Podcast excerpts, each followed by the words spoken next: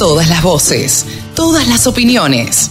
La radiodelcampo.com. También otra de las noticias de la semana fue esta convocatoria a una asamblea que hizo Federación Agraria, a la cual después se sumaron las otras entidades agropecuarias. Al respecto, también tenemos el audio de lo que fueron los 14 minutos que habló Carlos Achetoni, evidentemente con mucho, mucho sentimiento y con, bueno, defendiendo a los productores y sentando una posición clara de cómo está hoy la mesa de enlace. Carlos Achetoni decía el 28 lo siguiente. La verdad, eh, cuando hablaba con mi comité en estos días de qué decir y cómo expresarme y cómo dirigirme, eh, por ahí soy creyente y me surgía la idea de pedir la iluminación de Dios para todo el campo argentino y que nos ilumine a quienes tenemos la responsabilidad de conducir a las entidades para hacer lo más correcto. Y me decían, vas a parecer un cura. No me importa. Es lo que yo siento y siento que es Dios el que pone las palabras en mi boca para hacer lo más justo para todos los productores. La verdad, tengo que agradecer en primer lugar a mis padres, que no los tengo en esta tierra, que me enseñaron a, ser honesto, digno y honrado. Que no me importara que era pobre y humilde, pero que no me doblegara a ninguna tentación. Y con ese orgullo de mis padres que me formaron, los puedo mirar a cada uno de ustedes. Y aquel que se atreva a decir que me quedo con algo o que me entongaron o algo, que venga y me enfrente, carajo porque nadie tiene el derecho. No le demos de comer a quienes nos están gobernando y llevándonos por el derrotero del desastre. No somos nosotros los que tenemos la culpa. También quiero agradecer a todo el comité, a mi vicepresidente, a mis secretarias, a mi secretario de coordinación, al secretario de juventud que por ahí debe andar, que me acompañan. ¿Y por qué quiero agradecerles? Les quiero agradecer porque hace cuatro años que no cobramos para poder mantener a la Federación Agraria en pie. Y que nos vengan a tratar de cualquier transero, la verdad que a mí me desacomoda. Porque no se lo voy a permitir a nadie. Tampoco, tampoco le voy a permitir a la política que venga a llevarnos por delante a nosotros. Porque soy un productor que tiene 7 hectáreas en Mendoza. No soy ningún terrateniente. Y con eso vivo. Y estos días para atrás no me da vergüenza. Estaba cosechando ciruela y secándola. Porque no nos pagan un carajo. Para poder hacerle un peso. Porque de eso vivo. No vivo de ninguno de ustedes. Y si no, háganmelo saber. Porque no sabía que ustedes me pagaban. Pagamos unidad, carajo. El enemigo está en otro lado. Se divierten con nosotros en la política. Y no solo del gobierno. Del lado opositor también. También. Por eso les digo, vamos a poner fecha. Vamos a poner fecha. Vamos a poner plazos para que empiecen a cumplir. Para que los impuestos no suspendan hasta tanto se dignen a declarar las emergencias en todos los lugares. Y ahí se han eximido, como decía José María, que hacen en Mendoza cuando tienen el 80% para arriba, los eximen de los impuestos. Así tiene que ser, que los eximan de los impuestos y también que haya una, un financiamiento como corresponde, que nos devuelvan de 20 años, no son 130 mil, son 153 mil sumando las sumas de cada año. Son 200 mil traspolándola con impuestos. 200 mil millones de dólares lo que hemos puesto en estos 20 años. Claro que nos asiste la razón. Juntémonos. Denos la fuerza necesaria. En la pandemia Estábamos en pandemia cuando nos poníamos enfrente porque cerraban la exportación de maíz y lo lográbamos abrir. Estábamos en pandemia con todas las dificultades y nos cerraron la exportación de carne. Y hicimos un cierre de corrales que nunca se había visto. 15 días sin feria, sin remate. ¿De qué nos están hablando? No nos desconozcamos, muchachos. Tenemos que estar codo a codo, todos juntos. O ahora que se convirtieron en adivinos, carajo, que ven una foto y ya saben qué es lo que nos dijo más y qué es lo que dijimos nosotros. No, señor. No, señor. Estábamos escuchando quizás la falsa promesa que nos hacen. Pero ese, ese es el objetivo que tenemos, gestionar. Y cuando nos mienten, venir, convocarlos y decirles, nos mintieron. Tenemos que exigirles que nos cumplan. Vamos a darle un plazo para que nos cumplan.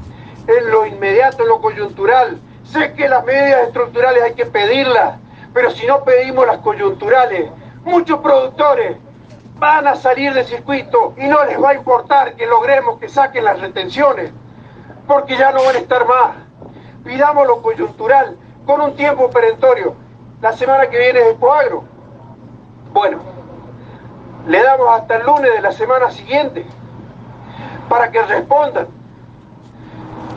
para que respondan efectiva y positivamente, sin argumentos, suspender los embargos, los juicios y todo el proceso de pago de anticipo y de ganancias y todo el proceso que tienen de pasivos en los bancos.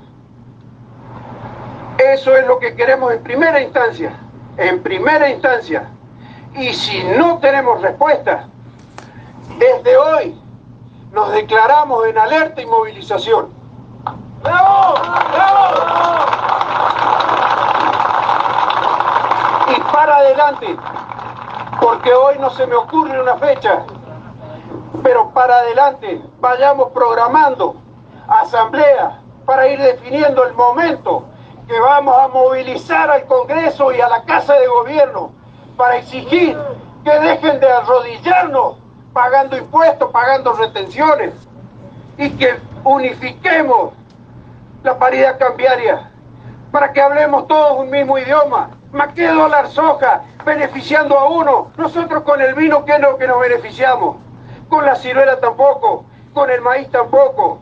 El que tiene, el que tiene un tambo, ¿en qué se benefició? En que le encarecieron los insumos. La ganadería lo mismo. Los, criaderos de cerdo, los arrendos, los arriendos se fueron a lo que es, porque se fijan en quintales de soja. Y se lo dijimos, se lo dijimos que iba a pasar esto. Salieron con algunos parchecitos del estímulo, el plan estímulo. Un productor por hectárea, rindiéndole poco, saca 30 quintales. Si le dieron 20 mil pesos en el dólar soja 1 por tonelada, le dieron 60 mil pesos por hectárea. Cuando nos dieron el estímulo nos dieron 6.500 pesos.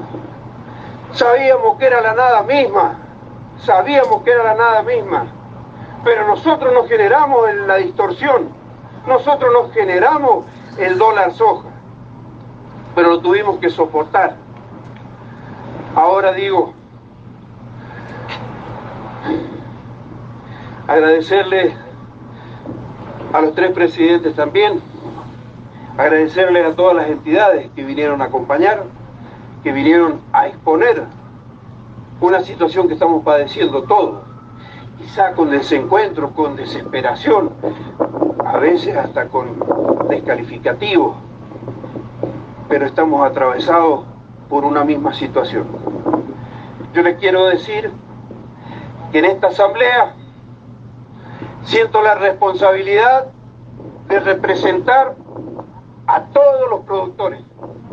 Sé que mi entidad representa a los pequeños y medianos, pero junto a los compañeros de la mesa de enlace, siento la responsabilidad de representarlos a todos los productores.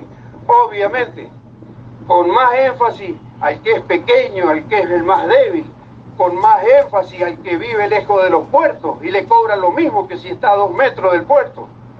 Obviamente que todas esas cosas, pero también, permítanme, porque de ahí provengo, quiero que levantemos la voz bien alto y solidariamente por las economías regionales que están mucho peor que ustedes. Cinco años, como esta gente de acá, que lleva tres o cuatro de sequía y sin cosechas. Hay lugares en Mendoza que llevan cinco años sin cosechar, por helada, por granizo. Y sin embargo, si subsisten, es quizás porque tienen un hijo que está trabajando afuera o porque tienen una jubilación, no porque puedan vivir de la finca. Y ese es la réplica en todas las economías regionales. Caminos que no se pueden transitar, jubilados que viven pero que ya no pueden producir y jóvenes que se van. Y no esa, esa no es la Argentina que queremos. Queremos una juventud pujante, con expectativas de progreso, que se quede en nuestros campos, que tenga las condiciones dignas de la infraestructura que se merecen, porque estos 20 años que hemos puesto retenciones, no solo las han puesto acá la Pampa Húmeda, las hemos puesto con mayor énfasis también en las economías regionales. Y para explicarles si no lo entienden, cuando pagamos un 5% de retenciones o un 4,5% el vino, para el efecto sobre el productor es el mismo que la soja. Y les explico por qué. Porque la retención la paga el producto final que sale en el puerto.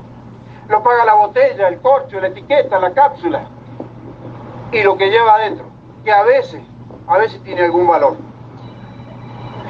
Pero al productor primario, que es el que entrega la uva, le significa lo mismo que si le hacen la retención de soja. Es como si fuera un 33%. Por eso le digo a los que están presentes, a los legisladores presentes, a los que nos estén mirando por la tele, que los vamos a ir a visitar, porque esta Argentina, con un campo que representa el 70%, de los aportes. Lo va a, a interpelar y a pedirle que generemos las políticas públicas que estamos necesitando para salir de esta tremenda crisis que tenemos. Porque los países vecinos no tienen inflación, no tienen retenciones, no tienen dualidad cambiaria y no tienen el índice de pobreza penoso y vergonzoso que tenemos en la Argentina. Quiero interpelarlo vergüenza le tiene que dar a los que nos gobiernan y al arco opositor. Si no lo quieren abrir al Congreso, a patadas vayamos y abrámoslo para pedir por las políticas que hacen falta. Los abrazo a todos y les pido, les pido que no desconfíen codo a codo y le vayamos y le digamos a nuestros vecinos, fue una lástima que no hayas participado, porque de ahora en más no podemos echarle la culpa a quienes nos representan. Tenemos que sumarnos todos para darles el respaldo, para darles el respeto que merecen ante los políticos que se cocinan en su caldo y más en este año electoral. Gracias a todos por haber participado. Ya les digo, el lunes, el lunes después de Coagro, tenemos que tener las respuestas a lo coyuntural y vayamos preparando porque la marcha a Buenos Aires no le saco el culo a la jeringa. Los vamos a ir a interpelar. Vayamos preparándola, muchachos. Marchemos. Sigamos marchando por nuestros hijos. Sigamos marchando por toda la gente del interior que no pudo venir. Porque mucha quisiera estar presente, pero no tienen recursos para poder venir. Sigamos marchando. Sigamos levantando voces. Ahí en Formosa, una filial se quedó cortando rutas para poder acompañarnos porque no tenía plata para poder venir. Eso es lo que tenemos que hacer. Levantar a todo el interior del país, a ese que hizo grande a la Argentina, a ese que lo han envilecido, para que seamos el país que nos enorgullezca y haga que nos respeten de otra manera afuera también. Muchas gracias. Un abrazo grande y hasta el lunes a ver qué respuestas tenemos. La Radio del Campo. www.laradiodelcampo.com